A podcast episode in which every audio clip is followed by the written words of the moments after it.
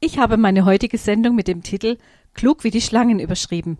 Dieses Bild ist für mich fast so etwas wie ein Leitspruch geworden. Oft höre ich von anderen Christen, dass wir in der Endzeit leben. Aber Entschuldigung, wenn wir solche Sätze von uns geben, müssen wir uns auch so verhalten. Jesus ermahnte uns, die Zeichen der Zeit zu deuten. Diese Zeichen liegen offen auf dem Tisch. Es sind zunehmende Kriege und Streitereien, Naturkatastrophen aufgrund des Klimawandels und immer neue Viren, die die Kraft haben, Pandemien auszulösen. Deuten heißt für mich nicht, dass ich jede Nachricht überprüfen soll. Denn mittlerweile ist deren Fülle so riesig, dass ein Menschenleben nicht ausreicht, um alles zu hinterfragen. Deuten heißt für mich zunächst die Frage, wo meine Prioritäten sitzen. Trachte ich zuerst nach dem Reich Gottes und seiner Gerechtigkeit? Denn das ist eine unserer Aufgaben. Dann gilt es, die Menschen zu lieben und ihnen in einer hoffnungslosen Zeit Hoffnung zu geben.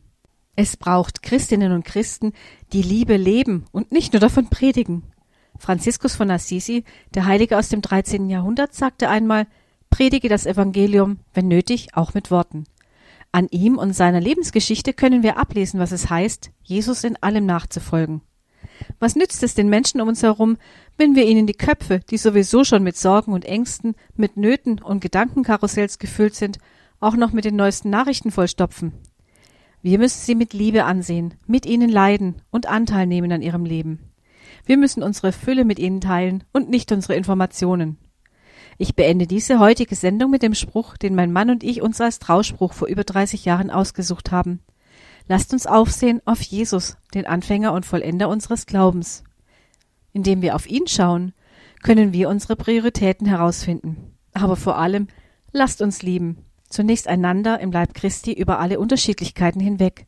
Aber dann auch die Menschen, die uns nötiger brauchen denn je. Ich wünsche euch dazu viele Ideen und Weisheit von Gott, unserem himmlischen Vater. Euch ein wunderschönes Wochenende.